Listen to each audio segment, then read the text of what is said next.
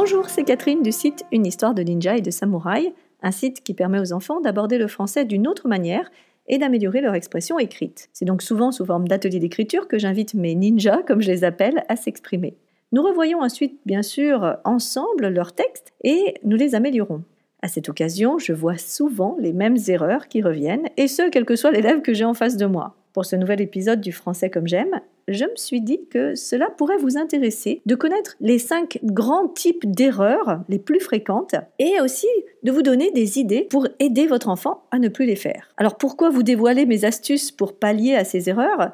Après tout, euh, je pourrais aussi me taire et continuer euh, de travailler tout ça tranquillement avec vos enfants. Euh, mais en fait, c'est pas vraiment mon approche. Si un de mes ninjas arrive à dépasser cette étape de ces cinq erreurs les plus fréquentes, eh bien, nous pourrons ensuite aller plus loin. Nous pourrons travailler par exemple plus sur l'acquisition du vocabulaire, sur des stratégies pour écrire un mot inconnu, ou encore euh, des entraînements pour trouver le mot juste. Et même plus loin, on pourra tester des figures de style ou encore analyser son propre texte pour l'améliorer et faire passer plus d'émotions, plus de sentiments, plus euh, d'intentions.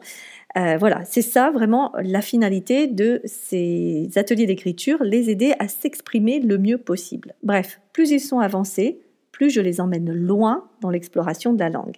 Voilà pourquoi je tiens à vous faire part de ces erreurs typiques. Le français, tout d'abord, il y a le problème majeur qu'on n'écrit pas les mots comme on les prononce. Et oui, il y a déjà plusieurs graphèmes pour un phonème. Pour reprendre, ça veut dire qu'il y a plusieurs manières d'écrire ne serait-ce qu'un son. Si je prends le son O, par exemple, eh bien, il peut s'écrire avec la lettre O, bien sûr, mais aussi AU ou EAU. D'autre part, il y a souvent euh, dans les mots des lettres qui ne se prononcent pas. Ce sont ce qu'on appelle les lettres muettes. Elles sont là, j'ai envie de dire, historiquement. Elles témoignent souvent de changements par rapport à leur origine. Enfin, euh, inversement, il y a des mots qui s'écrivent pareil, mais selon le contexte, se prononcent de manière différente. Ce sont les fameuses poules qui couvent dans le couvent. Couvent et couve s'écrivent de la même manière, C-O-U-V-E-N-T, mais se prononcent différemment. Ce qui veut dire qu'un bon lecteur, c'est aussi un lecteur qui comprend ce qu'il lit. Mais revenons à l'écriture. Le plus grand écueil est donc d'écrire un mot comme on le prononce. Pour aider votre enfant à passer cette étape, voici mon conseil. Imaginons qu'il vous demande comment s'écrit sauter. Ne lui donnez pas la réponse et invitez-le plutôt à essayer. Notez sans juger toutes les orthographes qu'il vous propose. Alors ici, ça pourra être euh, sauter S-O-T-E-R, S-O-2-T-E-R, S-E-A-U-T-E-R, euh, ou peut-être même, pourquoi pas, C-E-A-U-2-T-E-R. Peu importe, ne jugez pas, voilà, c'est comme ça qu'il pense que ça s'écrit. Ensuite, demandez-lui, en ayant la liste sous, sous les yeux, la liste de tous ces mots, demandez-lui ce qu'il en pense et quel est, à son avis, celui qui marche le mieux. Si votre enfant lit beaucoup, il arrivera à détecter le bon mot facilement. Alors, je ne reviendrai pas sur les bienfaits de la lecture, c'est une autre histoire, mais on voit encore ici combien c'est essentiel.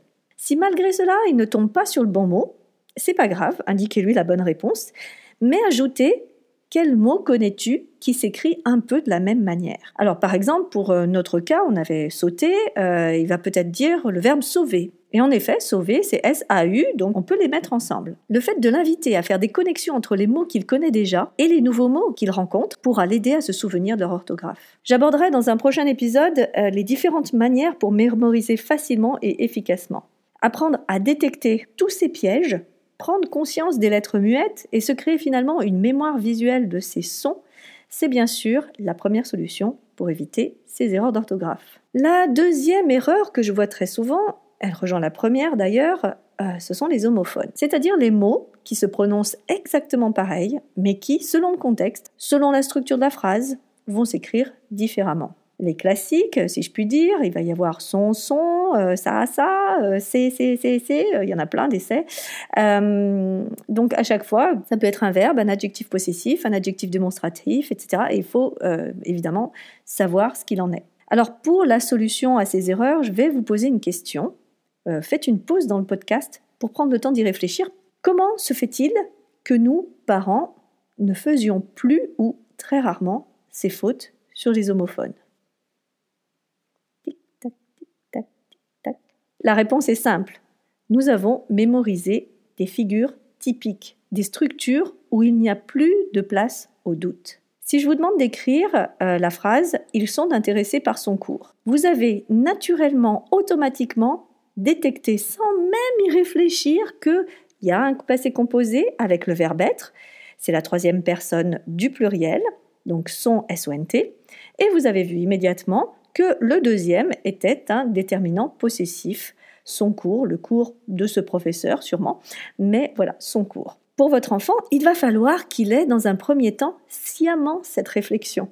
Puis, à force de le rencontrer, par la pratique, il va petit à petit le transformer en réflexe. Cet automatisme ne se crée pas du jour au lendemain et il va falloir beaucoup d'erreurs et de relectures pour que votre enfant assimile ces constructions typiques et maîtrise ainsi les homophones. Autre piège du français, aïe aïe aïe, les accords. On accorde en genre, est-ce masculin, est-ce féminin?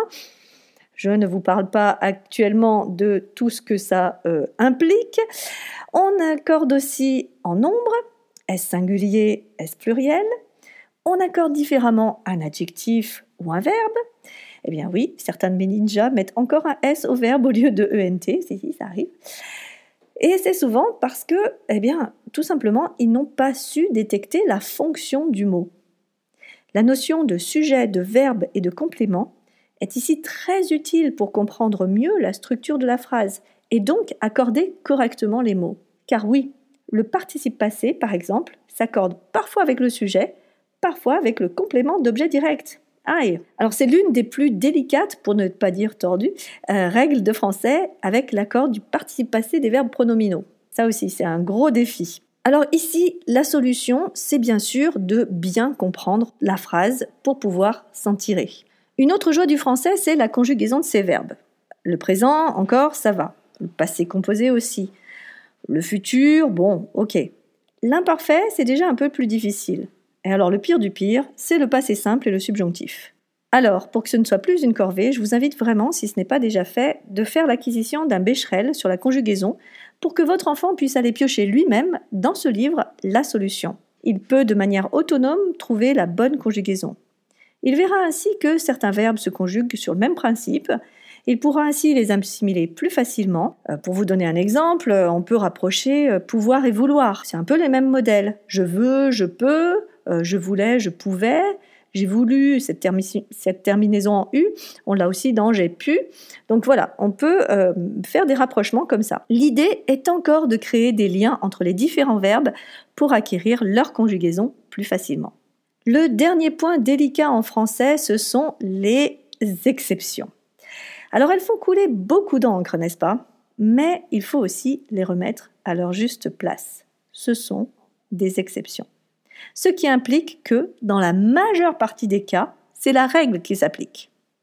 Je tiens à le préciser car cette notion d'exception a tendance à traumatiser alors que ce ne sont finalement que des exceptions.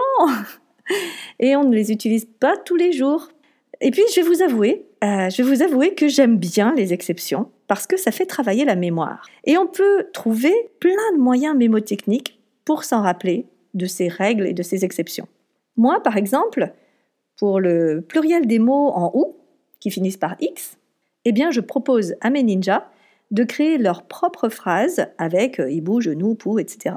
Ça leur permet de s'impliquer et d'avoir des phrases qui sont à eux, qui sont complètement personnalisés. Ce qui fait qu'ils vont euh, les intégrer plus vite, les apprendre plus rapidement.